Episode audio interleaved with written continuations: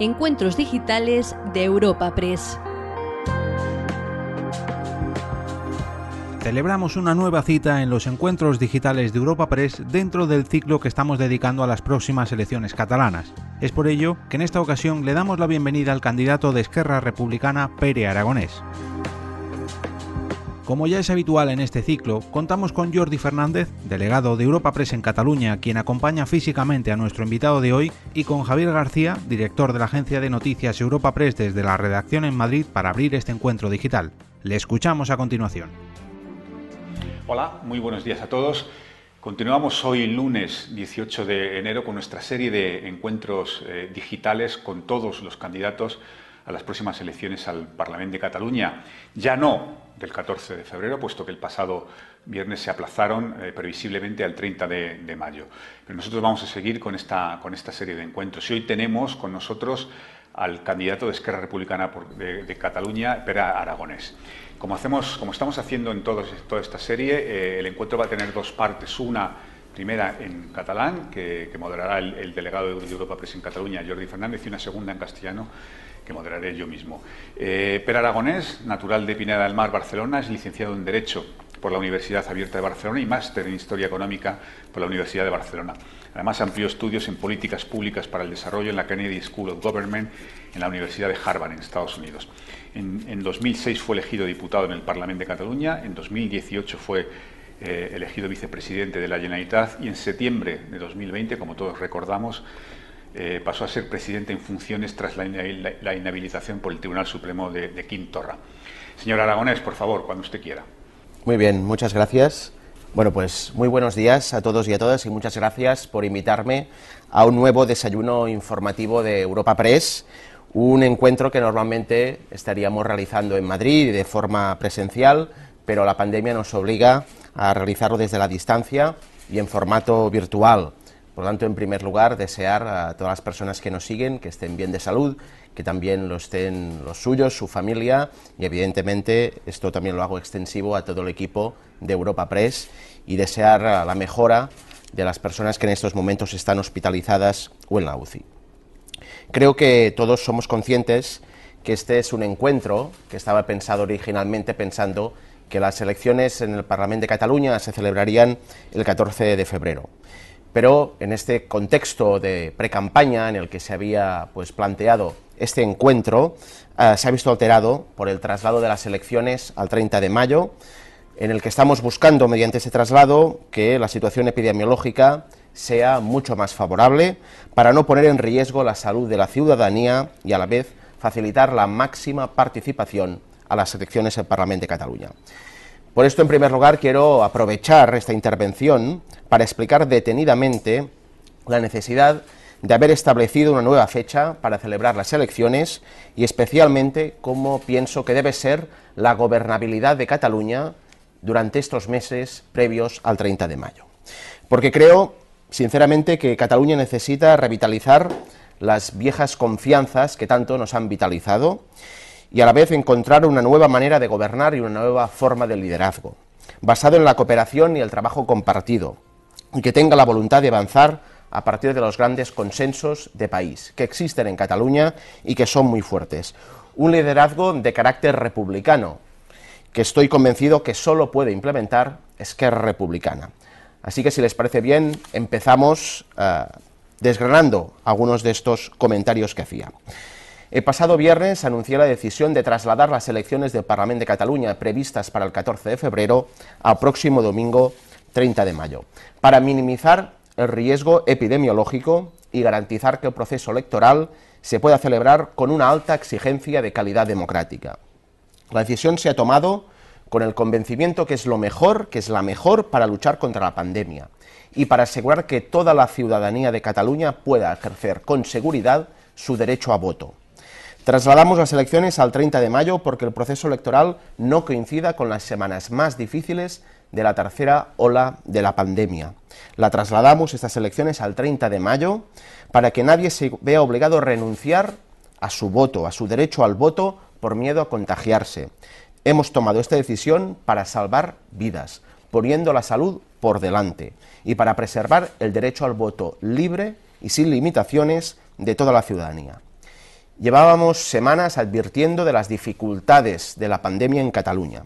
La evolución es muy preocupante, no solo en Cataluña, en el resto del, Estado y en buena parte de los países de nuestro entorno. Y con la seguridad que las próximas semanas serán muy difíciles a nivel sanitario, nos hemos visto obligados a tomar la decisión de trasladar las elecciones a la primavera, esperando encontrar un contexto más favorable a nivel epidemiológico. Para celebrar las elecciones el 14 de febrero, desde el punto de vista logístico y operativo, estaba todo a punto. Se habían tomado todas las medidas necesarias para poder celebrar el proceso electoral en un contexto de pandemia estable. Pero la evolución de la COVID-19, con toda Europa sufriendo las consecuencias de esta tercera ola que está superando todas las previsiones, evidencia que mantener la convocatoria del 14 de febrero era un riesgo inasumible a nivel sanitario y un perjuicio para la participación electoral que debe legitimar todo proceso democrático. En este sentido, estamos delante de una, de una, decisión totalmente excepcional desde el punto de vista democrático, y sin, sin ninguna duda es así.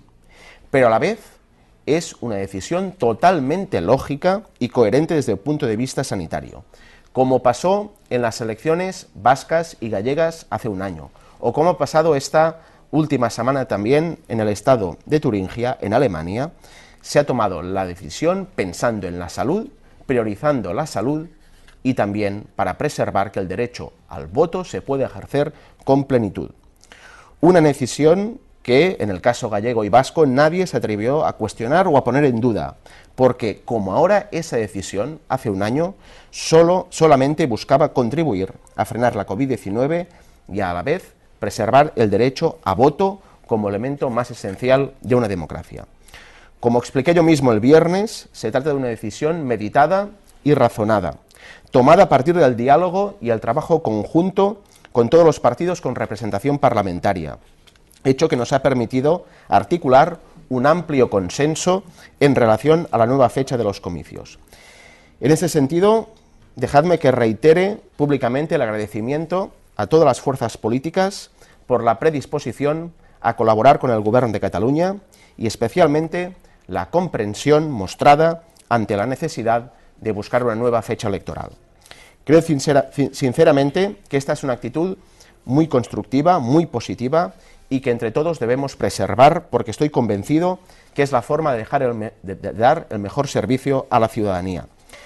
Por esto pido a todas las formaciones políticas que mantengan esta actitud responsable y aíslen la pandemia de la disputa electoral. La campaña no debe girar o no sobre la conveniencia de celebrar o no celebrar elecciones, como está pasando en estos momentos en Portugal, en que el debate de la campaña es si se debían celebrar las elecciones previstas o no. Y si me lo permiten, la campaña no debe centrarse únicamente en la gestión más inmediata de la pandemia, porque es evidente que en algún momento u otro todos los gobiernos se han visto superados por la COVID-19. Todos los gobiernos, de todos los colores, toman cada día decisiones muy difíciles, la inmensa mayoría acertadas y algunas, es evidente, desacertadas. La campaña debe servir para hablar de cómo podemos mejorar la gestión de la pandemia, evidentemente, pero sobre todo debe servir para hablar de futuro, de qué soluciones proponemos desde cada candidatura para afrontar los principales retos del país, de cómo saldremos de la crisis sin dejar nadie atrás, de cómo frenamos este incremento del paro que en Cataluña ya está afectando a más de medio millón de personas, de cómo debemos aprovechar los fondos europeos, el Next Generation, para impulsar una transformación del sistema productivo del país para generar trabajo de calidad y no un sistema productivo basado en salarios bajos y en consecuencia tener un sistema productivo que nos lleve más bienestar y más prosperidad, prosperidad para todos. La campaña debe ir también de qué soluciones proponemos para frenar de una vez el cambio climático, de cómo combatimos estas desigualdades crecientes y la discriminación que está amenazando de fragmentar y debilitar aún más la cohesión de Cataluña, de cómo derrotaremos al machismo y al fascismo, de cómo aislaremos al fascismo una vez más hasta derrotarlo de nuevo, y de cómo afrontamos la solución política al conflicto existente entre el Estado español y Cataluña. La campaña debe servir de esto, de hablar de la Cataluña del futuro, y en esto nos debemos centrar, de cómo salimos de la crisis, de qué Cataluña queremos construir a nivel social y económico a lo largo de los próximos años, y de cómo hacemos posible la amnistía y el ejercicio del derecho a la autodeterminación. Es evidente que hablar de todo esto en plena tercera ola de la COVID-19 es imposible. Tenemos por delante semanas difíciles a nivel sanitario, que nos obligan a todos, y especialmente a los que tenemos responsabilidades de gobierno, a atender única y exclusivamente la evolución de la pandemia y la necesidad de evitar, como sea, el colapso del sistema sanitario. Nada nos puede distraer. Es evidente que la tercera ola ha alterado los planes electorales de todos. Y es evidente también que nadie puede anteponer sus legítimos intereses electorales al interés colectivo que determina la evolución de la pandemia. Es por eso que pido a todas las formaciones que se mantengan o se incorporen a la actitud responsable mostrada por la mayoría de partidos la semana pasada en relación a la discusión de la nueva fecha electoral. Que nadie contribuya aún más a confundir a la ciudadanía en un contexto tan difícil como el actual por puro cálculo electoral. Hagámonos todos responsables de la situación y aislamos la COVID-19 de la disputa electoral. La ciudadanía está, agotada de disputas estériles, de críticas fáciles y oportunistas. Está agotada también de cómo los discursos van cambiando en función de si estás en el gobierno o estás en la oposición.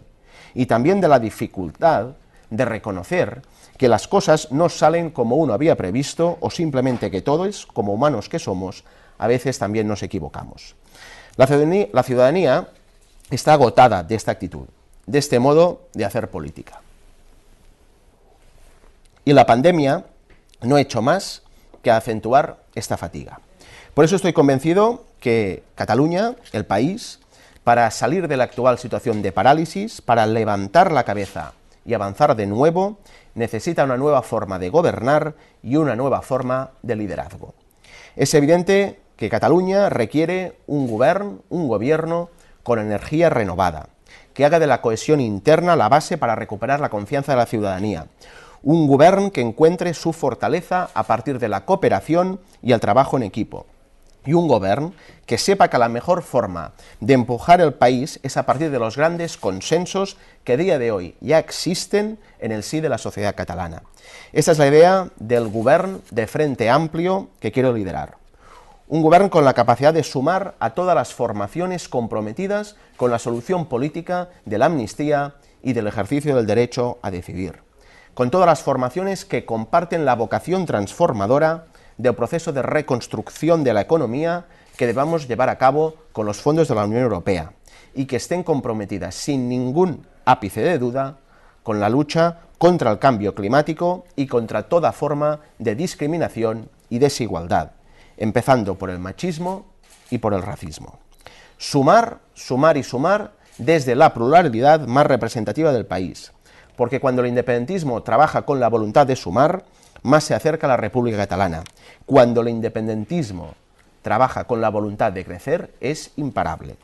Es evidente que un nuevo gobierno, una nueva legislatura tendrá unas nuevas bases, trabajando desde la lealtad y el respeto mutuo, pero a la vez hace falta también una nueva manera de gobernar y una nueva forma de liderazgo que actúe como revulsivo, que trabaje a partir de las grandes luchas compartidas del país y que actúe siempre desde una inequívoca voluntad de sumar.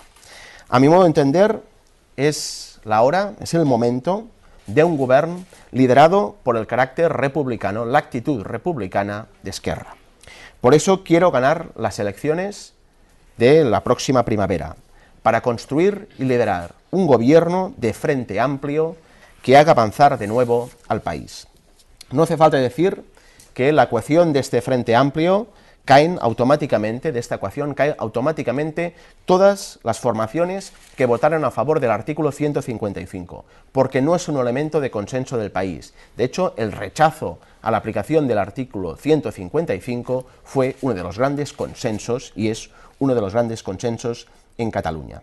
Es evidente que quien ha defendido la aplicación del artículo 155 en Cataluña, de quien ha avalado la represión de las instituciones soberanas de Cataluña, quien ha apoyado la disolución de la Generalitat, no está legitimado para presidirla. De las elecciones de la próxima primavera deben hacer pues este gobierno de frente amplio con una nueva forma de liderazgo, liderazgo compartido, liderazgo a partir de la pluralidad existente en la sociedad catalana. Pero también es evidente que más allá de este gobierno que debe salir de esas elecciones, quedan prácticamente cuatro meses y desde hoy mismo se debe empezar a gobernar de forma diferente. Se debe empezar a construir esta forma diferente de gobernar. Soy el primero que entiende que plantear esto en, pleno clima preelectoral lo dificulta y que hasta después de las elecciones será muy difícil llegar a acuerdos sobre las principales cuestiones estratégicas. Pero creo sinceramente que todos tenemos la obligación de intentarlo, como mínimo ante el reto más inmediato que tenemos como país, que es derrotar a la COVID-19. Todos podemos convenir que la gestión de la lucha contra la pandemia es extremadamente difícil. Nos pasamos el día, todos los gobiernos, construyendo este equilibrio imposible entre las necesidades sanitarias, las económicas, las sociales y el bienestar emocional. Y lo cierto es que ante la persistente presión de la COVID, la ciudadanía está fatigada y sumergida en una incertidumbre permanente que también debemos tener en cuenta. Revertir esta situación no es fácil, pero es nuestra obligación intentarlo, trabajar con todas nuestras fuerzas. En primer lugar, el Gobierno debe afrontar el trabajo colectivo y reforzar el trabajo colectivo de todos los departamentos, especialmente en estos próximos cuatro meses hasta el 30 de mayo. A ojos de la ciudadanía, solo hay un Gobierno independientemente de los partidos que la formen. Es cierto que hay mejoras importantes en algunos ámbitos, pero se debe fortalecer el trabajo compartido. En segundo lugar, es imprescindible que en estos cuatro meses pues, se comparta la corresponsabilidad de todas las fuerzas políticas en la gestión de la pandemia. Una nueva forma de gobernar también exige tener la capacidad de trabajar conjuntamente con la oposición. Y en este sentido, nuestro compromiso es el de potenciar la función de la Diputación Permanente del Parlamento como espacio de diálogo y coordinación de todas las fuerzas políticas con representación parlamentaria. Compareceré las veces que haga falta para someter al criterio parlamentario nuestra actuación y también para someter a la fiscalización imprescindible en toda democracia nuestro trabajo en el Gobierno. Pero sobre todo, Queremos reforzar esta Diputación Permanente del Parlamento como el espacio de trabajo compartido entre oposición y gobierno que nos sitúe a las alturas de las exigencias de la ciudadanía. Estamos en un momento excepcional, absolutamente excepcional, y la ciudadanía pide de nosotros actitudes excepcionales. Y creo que podemos estar a la altura, creo que debemos estar a la altura. En último término, si queremos contribuir a revitalizar la confianza en la ciudadanía, no podemos pasarnos cuatro meses utilizando la COVID como arma electoral. Debemos aislar, como decía, la pandemia del choque partidista y situarla siempre en la dimensión del interés colectivo. La lucha contra la pandemia nos implica a todas y a todos. No es una lucha electoral, es una lucha para salvar vidas, para salvar empresas y puestos de trabajo. Debemos aprender de la buena experiencia, del diálogo y de la capacidad de trabajar desde la concertación.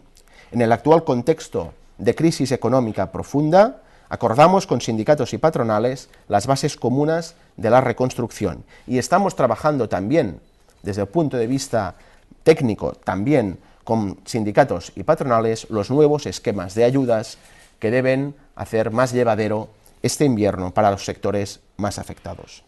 Debemos trabajar con voluntad de sumar. Tenemos la experiencia del presupuesto de la Generalitat para el año 2020, en el que pusimos de acuerdo posiciones que desde un punto de vista de programa y también ideológicamente están tan uh, distantes como la de Junts per Catalunya y la de los comunes, con Esquerra Republicana como actor central.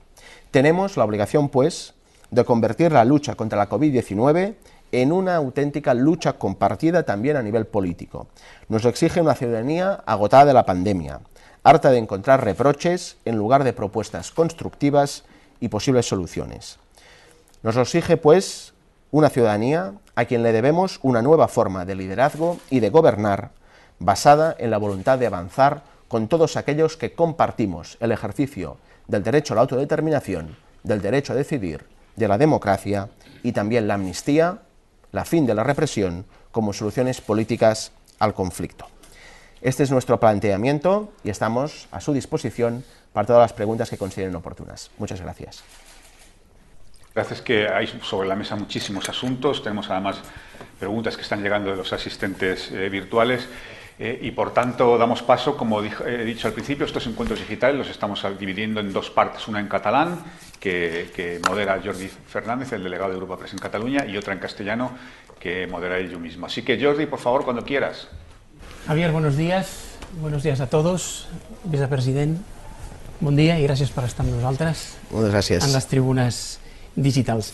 Comencem a rebre preguntes de mitjans Vostè n'ha parlat d'algunes coses, però algunes eh, contenen alguns matisos interessants. El director de la revista El Temps, Manuel Lillo, ens pregunta creuen la possibilitat que un recurs judicial contra l'ajornament electoral puga acabar prosperant i que la data de les eleccions es mantinga el 14 de febrer o s'ajorna com a molt només unes poques setmanes? Mira, nosaltres hem plantejat el que és eh, eh, aquesta nova data, aquest nou decret, eh, s'ha plantejat amb l'aval de la Comissió Jurídica Assessora.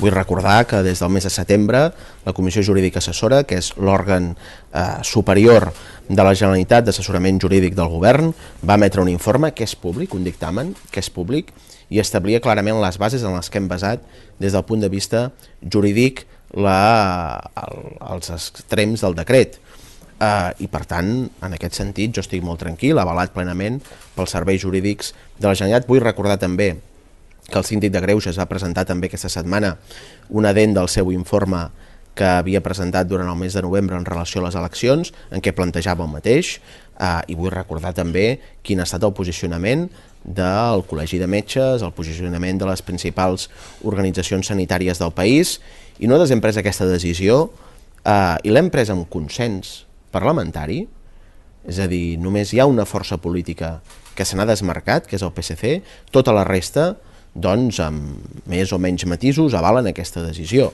I en aquest sentit estic molt tranquil. No sé si espera un, una llau de recursos que poden ser doncs, de qualsevol partit que es presenti, també dels que tenen ja avals per presentar-se per primera vegada, de qualsevol ciutadà també, però aquest matí ens arriba, mentre vostè parlava, eh, el primer anunci de recurs. La Lliga Democràtica eh, ha decidit recórrer, eh, ho farà ara el Tribunal Superior de Justícia de Catalunya, el decret perquè es deixa sense efecte la celebració. I diu, acomodar la celebració dels comicis i la formació d'un nou govern als seus interessos electorals posant com a excusa la pandèmia és en aquestes circumstàncies una norma i responsabilitat que ocasiona un greuge inassumible. Per tant, ja tenim el primer, el primer recurs. Són lliures de presentar-ho. Ara, jo faria una crida a la responsabilitat de tothom. És a dir, vam treballar des del primer moment al Parlament de Catalunya dient que treballaríem les eleccions i la relació amb la pandèmia des del màxim consens. Tots els protocols en matèria electoral de desenvolupament de les eleccions, tota la part logística, abans d'estar avalats eh, pel Proficat, des del punt de vista pandèmic, van estar posats a consideració de la taula de partits. S'ha treballat amb ells. Fins i tot es va treballar un document d'escenaris en els quals eh, s'havia de considerar l'ajornament electoral. I estem clarament en un escenari d'aquests, i demostra el fet que el divendres passat totes les forces polítiques van, amb més matisos o menys, però van acabar donant suport al trasllat de les eleccions el 30 de maig, excepte una força política. En aquest sentit, crec que eh, si només una està en contra, el que no pot ser és que siguin electoralistes tota la resta. Mm -hmm. eh, sobre el decret, hi ha juristes que dubten del decret perquè no, no suspèn ni ajorna, sinó que deixa sense efecte. És la mateixa expressió que es va fer servir en les eleccions basques i gallegues. Mm -hmm. Estem en una situació en què no hi ha eh, una, legalment, des del punt de vista de la LOREC, no hi ha una previsió específica, no està prohibit, tampoc. Tenim dues eleccions que es va fer exactament el mateix procediment i en aquest sentit allà no va haver-hi problemes eh, i aquí tampoc n'hi haurien d'haver. Li va sorprendre l'advertiment la, que va fer el ministre de Justícia dijous, dijous, que no és un advertiment de possible il·legalitat per part de, que faci el PSOE, sinó que ho fa el govern directament. Jo crec que és absolutament inadmissible. És a dir, el govern espanyol no té res a dir de les eleccions al Parlament de Catalunya. De fet, quan ha tingut alguna cosa a dir és quan han aplicat l'article 155. Aleshores, no ho sé si encara hi ha gent al PSOE que enyora aquell article 155 quan ells podien decidir quan es feien les eleccions al Parlament de Catalunya. Les eleccions al Parlament de Catalunya es decideixen d'acord amb la llei i es decideixen d'acord amb la voluntat del Parlament de Catalunya i de les forces polítiques que hi estan d'acord.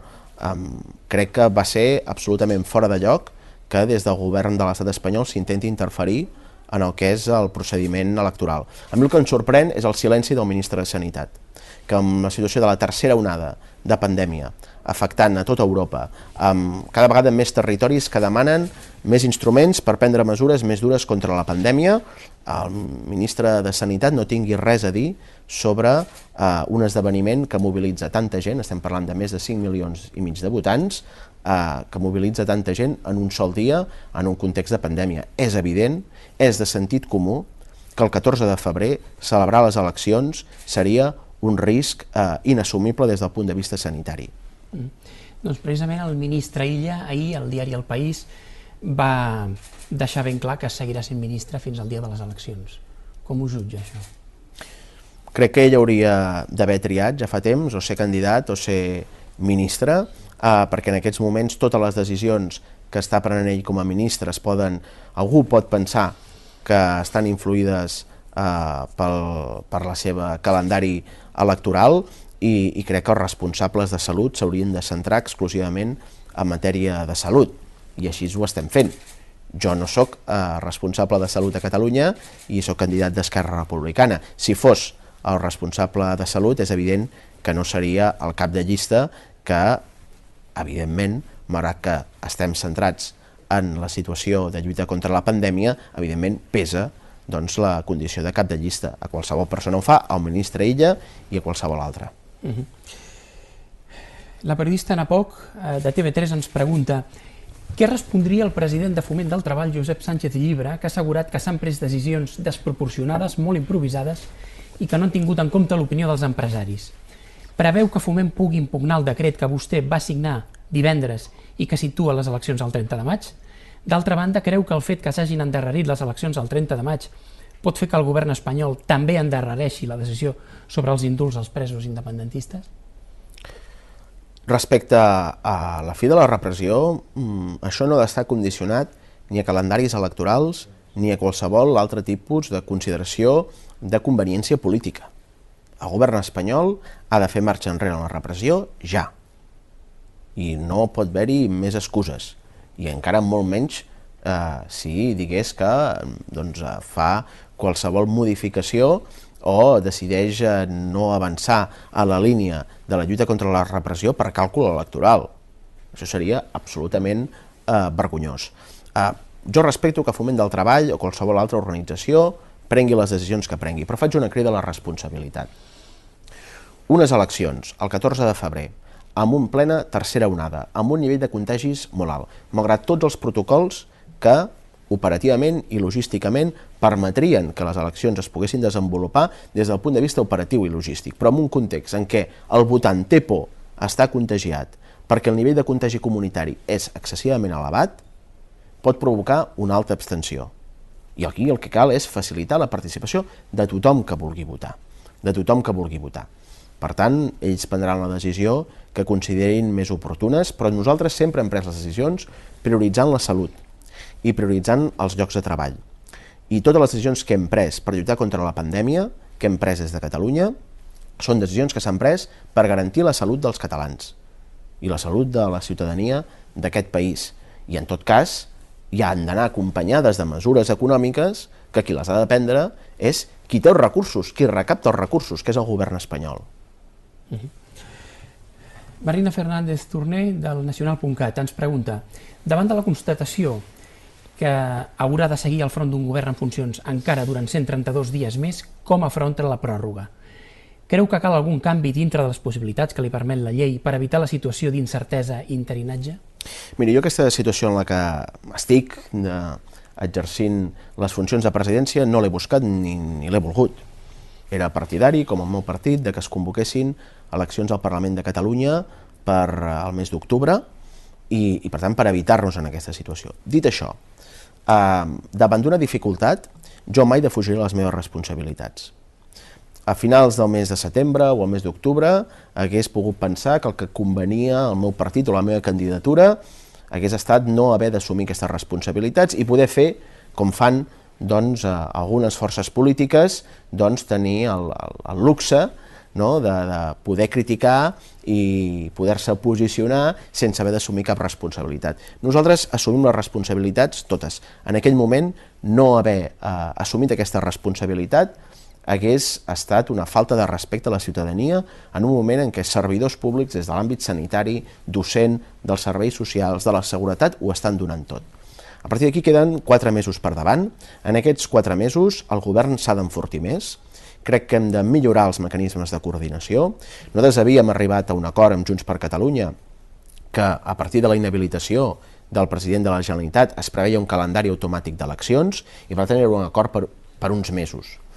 Atès que això s'allargarà més, crec que hem d'enfortir els mecanismes de cooperació, millorar els aspectes eh, que calgui i en aquest sentit doncs, espero que això ho puguem abordar.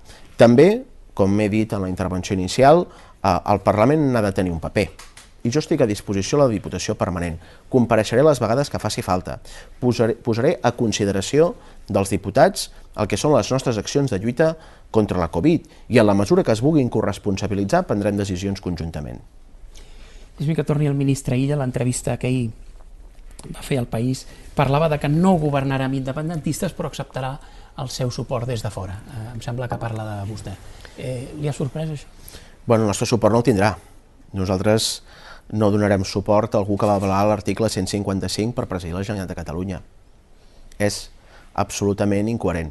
El president Montilla es va absentar del Senat per no haver de votar l'article 155. Salvador Illa, des del seu càrrec de secretari d'organització del PSC i acompanyant a les manifestacions de Societat Civil Catalana, el PP i Ciutadans, va avalar l'article 155. Per tant, no comptarà amb els nostres vots.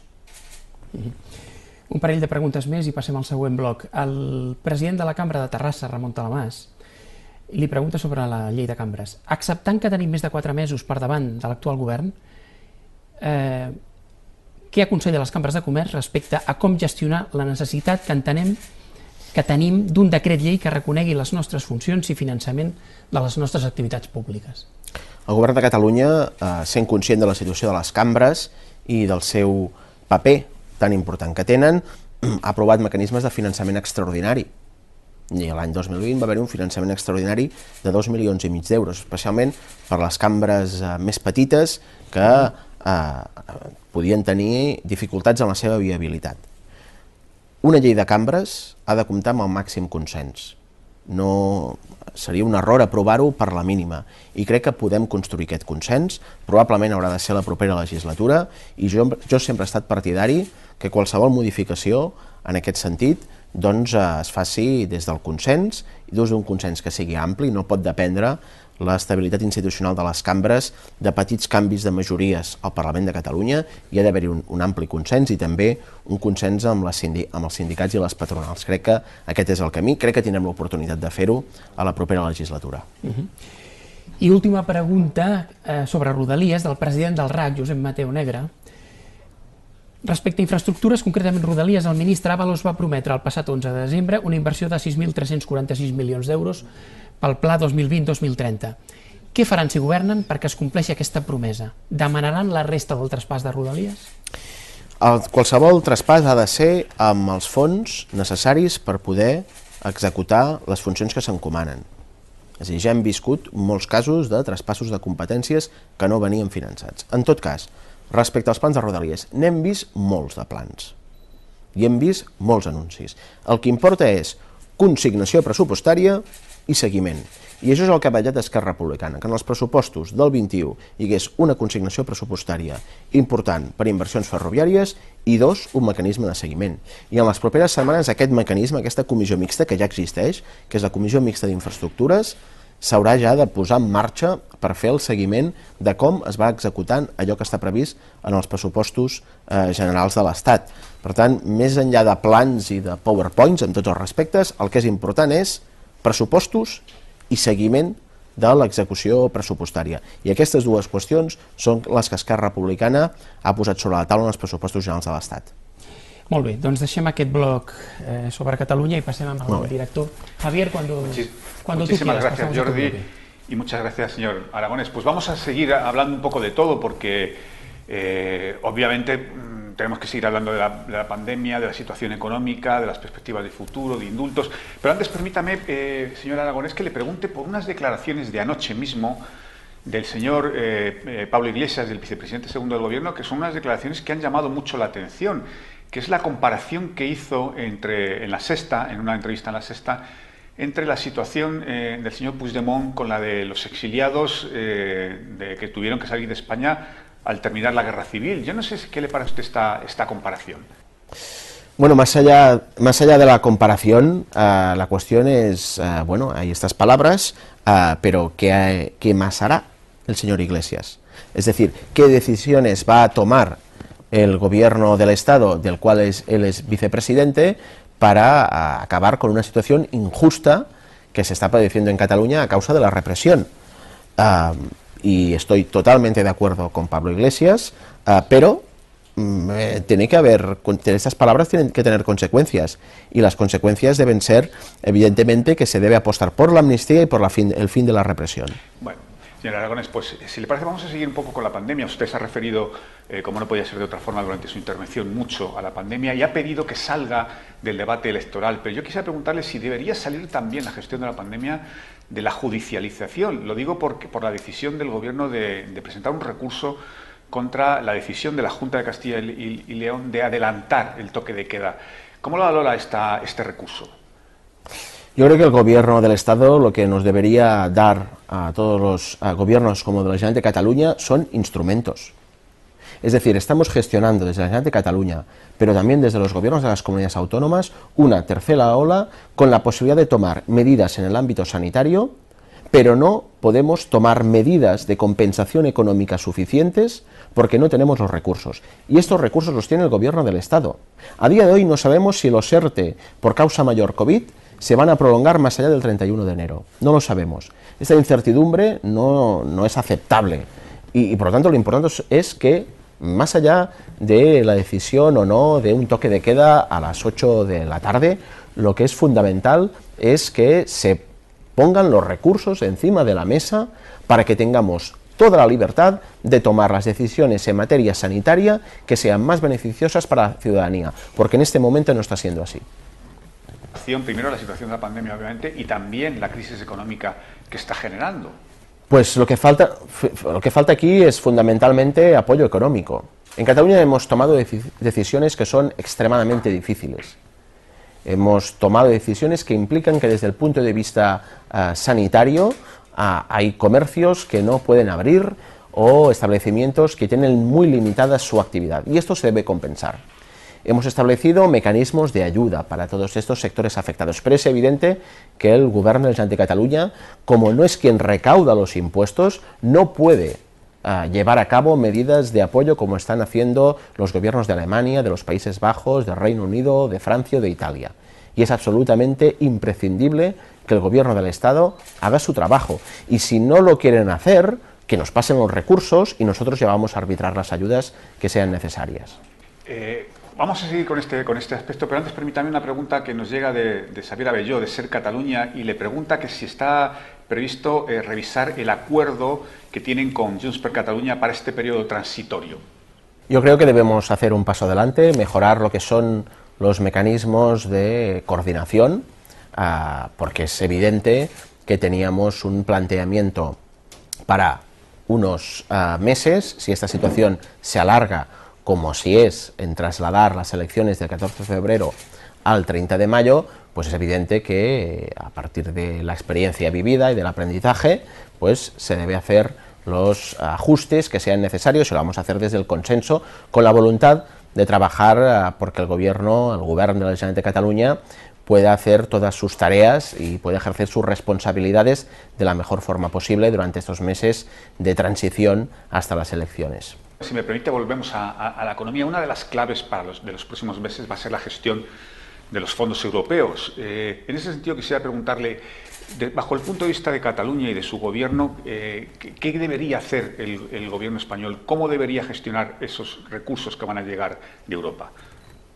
En primer lugar, la gestión de los fondos europeos se debería hacer con mucha más transparencia. Transparencia sobre los eh, criterios, los calendarios, los mecanismos de distribución de estos recursos. En segundo lugar, eh, Cataluña debería participar directamente en la gestión de los fondos europeos. Es absolutamente imprescindible. De hecho, junto a 24 territorios de Europa, de nueve estados diferentes, eh, instamos a la Comisión Europea a que precisamente fueran territorios como Cataluña o el País Vasco o las Islas Baleares o el País Valencià que pudieran eh, gestionar directamente los recursos del fondo Next Generation. Y en tercer lugar, es imprescindible que vaya a, a proyectos que sean transformadores de la economía productiva. No debe ir a tapar lo que son los déficits presupuestarios. Esto se debe poder llevar a cabo ah, con mecanismos de déficit y de deuda.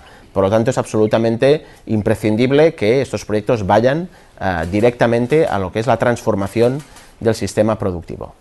Vicepresidente, son fondos condicionados, es decir, en ningún momento van esos fondos, esos recursos van a poder ir a, cubrir gasto corriente. ¿no? ¿eh?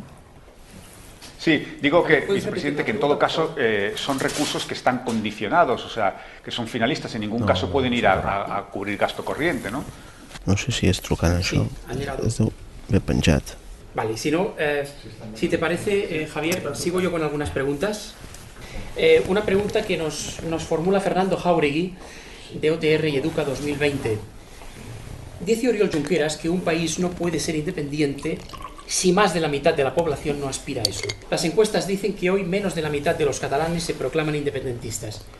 Me gustaría un comentario suyo al respecto. La mejor forma de saber si hay una mayoría o no a favor de la independencia en Cataluña es haciendo un referéndum de autodeterminación. Y esto es lo que nosotros planteamos. La mejor forma de saber si hay más de un 50% de la población de Cataluña a favor de la independencia o en contra es la celebración de este referéndum de autodeterminación y esta es la prioridad también para la próxima legislatura.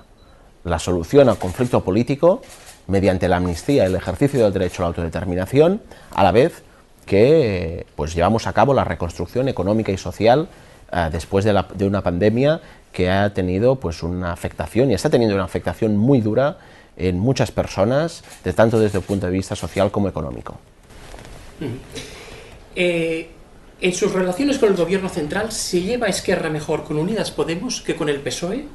¿Comparte que Pablo Iglesias ha formado una especie de coalición dentro de la coalición, esta segunda, entre Unidas Podemos, Esquerra y Bildu? Mire, más allá de las discusiones que pueda haber, los debates y las dinámicas que pueda haber dentro de un gobierno de coalición entre el PSOE y Unidas Podemos, al final son un solo gobierno y las dos fuerzas son igualmente responsables de los acuerdos y los desacuerdos que tengan con la mayoría de la investidura. Y en este sentido, para nosotros es absolutamente fundamental que no se vincule la solución al conflicto político a los calendarios electorales en Cataluña, que no se juegue con el calendario electoral para finalizar la represión. Por es absolutamente urgente que se aborde esto por parte del gobierno del Estado y en este sentido, pues Unidas Podemos y PSOE, los dos forman parte del gobierno y los dos tienen la misma responsabilidad. ¿Qué le parecería que Miquel Iceta fuera ministro de Política Territorial concretamente? En todo caso, una persona que dio apoyo al artículo 155 como Miquel Iceta, pues no será el mejor defensor de administraciones como la Generalitat de Cataluña en un ministerio. Y Carolina Darias, que ha seguido, en, ha seguido también la pandemia desde sus responsabilidades, ¿sería una buena ministra de Salud? De momento tenemos un ministro de Sanidad que no se ha pronunciado sobre las elecciones al Parlamento de Cataluña, mientras uh, su partido está alentando uh, pues, uh, el hecho de que no se retrase estas elecciones, y por lo tanto está jugando con un riesgo epidemiológico importante, vemos cómo su, eh, ministro de Sanidad mantiene silencio. Mm, para nosotros ha habido una gestión eh, muchas veces centralista y en un momento, en esta tercera ola, no se ha acompañado, y esto también debería estar defendido desde el Ministerio de Sanidad, no se han acompañado las uh, decisiones que hemos tomado desde el Gobierno de Cataluña, no se ha acompañado por parte del Estado uh, mediante ayudas económicas, y es absolutamente imprescindible que el Estado ponga en marcha estas ayudas económicas. Se lo está reclamando todo el mundo. Si no, los que debemos tomar las decisiones en el ámbito sanitario, evidentemente estamos limitados, porque sabemos que habrá decisiones que provocarán un daño económico y que nadie las compensará, o que la Generalitat las puede compensar, pero no suficientemente. Eh, ¿Cree que un ministro de Salud de, Podemos lo haría mejor? En todo caso, PSOE y Podemos forman parte del mismo gobierno y en un gobierno las decisiones son solidarias y los dos son igualmente responsables. Las diferencias entre Podemos y, y PSOE en el gobierno se van acentuando cada vez más. ¿Les ve agotando la legislatura? Nosotros, nuestra voluntad de participar en el Congreso de los Diputados y poner en el centro de, la mesa, de la agenda política, es uh, la necesidad de una solución política al conflicto de Cataluña y trabajar para transformar uh, las cuestiones cotidianas de la ciudadanía en las que hay mucho sufrimiento. Y estos son nuestros dos criterios. Solución al conflicto político defender los intereses de los ciudadanos de Cataluña, especialmente de los que están sufriendo más las desigualdades y de los que están padeciendo más por la COVID. Y este será nuestro criterio. A partir de aquí, cada fuerza política y el mismo gobierno del Estado hará lo que considere oportuno, pero nosotros vamos a regir todas nuestras decisiones en materia de Congreso de los Diputados guiados por estos dos objetivos. Solución política, amnistía y derecho a la autodeterminación y trabajar para mejorar el bienestar de los ciudadanos de Cataluña que están siendo especialmente afectados por la crisis económica y social. Eh, otra derivada del aplazamiento electoral sería la mesa de diálogo. ¿Cómo cree que la puede, puede condicionar eh, el calendario de la mesa de diálogo al aplazamiento electoral? Bueno, más que el calendario, el hecho de que al final la, la mesa se muera Mira, aquí hay una constatación, que es que las soluciones políticas y el diálogo para resolver el, conflicto político entre Cataluña y España solo avanza cuando Esquerra avanza. Esta mesa de diálogo se constituyó gracias a la victoria de Esquerra Republicana en las elecciones del 10 de noviembre, las elecciones generales. Eh, fue nuestra segunda victoria electoral en unas elecciones generales, ganamos el 28 de abril, volvimos a ganar el 10 de noviembre. Y fue gracias a que Esquerra ganó que se creó esta mesa de diálogo. Por lo tanto, Esquerra debe volver a ganar, en este caso las elecciones al Parlamento de Cataluña, para que esta mesa pueda avanzar. Es la constatación. Solo cuando Esquerra gana, el diálogo y la solución política avanza. Por tanto, con un gobierno independentista que no esté dirigido por Esquerra, la mesa de diálogo uh, peligra, el futuro sería otro. En todo caso, yo lo que expreso es uh, el convencimiento uh, de que solo con Esquerra Republicana esto va a avanzar firmemente. Uh -huh. Y lo mismo le preguntaría por los indultos, ¿hasta qué punto los va a condicionar? Nosotros siempre hemos dicho que la lucha contra la represión no debe ir condicionada por el, lo que es el calendario electoral. Y en este sentido, uh, yo encontraría absolutamente denunciable que PSOE y Podemos estuvieran haciendo cábalas electorales para decidir si tramitan uh, una medida como es el indulto o no. Y me gustaría acabar preguntándole por qué las, las cárceles catalanas han vuelto a pedir el tercer grado para los presos independentistas y ahora la Generalitat debe pronunciarse. ¿Augura que el TS uh, volverá a tumbar la decisión? Porque en su momento lo que alegó es que era prematuro el tercer grado. En todo caso, las decisiones en materia penitenciaria en la Generalitat de Cataluña siempre se han tomado siguiendo los criterios técnicos de las juntas de tratamiento, no son criterios políticos. Y si las juntas de tratamiento, desde un punto de vista técnico, ven posible el tercer grado, como veían posible el 100.2, uh, ah, pues en este sentido um, nosotros lo avalamos y no tendría que haber ningún problema por parte del Tribunal Supremo. Pero vemos que el Tribunal Supremo y hemos visto y hemos constatado que tiene una sede de venganza contra los presos políticos, contra nuestros compañeros independentistas que están en la cárcel. Y no nos sorprendería nada, pero vamos a defender y defendemos que el criterio de las juntas de tratamiento es un criterio técnico, sin interferencias políticas y así se debería respetar. Muy bien, Pierre Aragonés, candidato de Esquerra y vicepresidente de la Generalitat, muchas gracias por haber estado en nuestras tribunas digitales. Muchas gracias. Javier, eh, te paso. Muchísimas gracias, señor Aragonés, y muchísimas gracias, Jordi. Pido disculpas a todos por estos problemas de sonido que hemos tenido. Eh, eh, terminamos aquí este primer encuentro de la semana, primer encuentro con los candidatos a las elecciones del próximo 30 de mayo y les anuncio que, que seguiremos esta ronda mañana, mañana mismo, con el candidato del Partido Popular, Alejandro Fernández. Muchísimas gracias y hasta mañana. Despedimos esta edición de los encuentros digitales de Europa Press invitando a todos nuestros oyentes a descubrir el resto de episodios de este podcast, así como los del resto de programas de nuestra red a través de europapress.es barra podcast. Recuerda que todos ellos están disponibles en las principales plataformas de podcasting.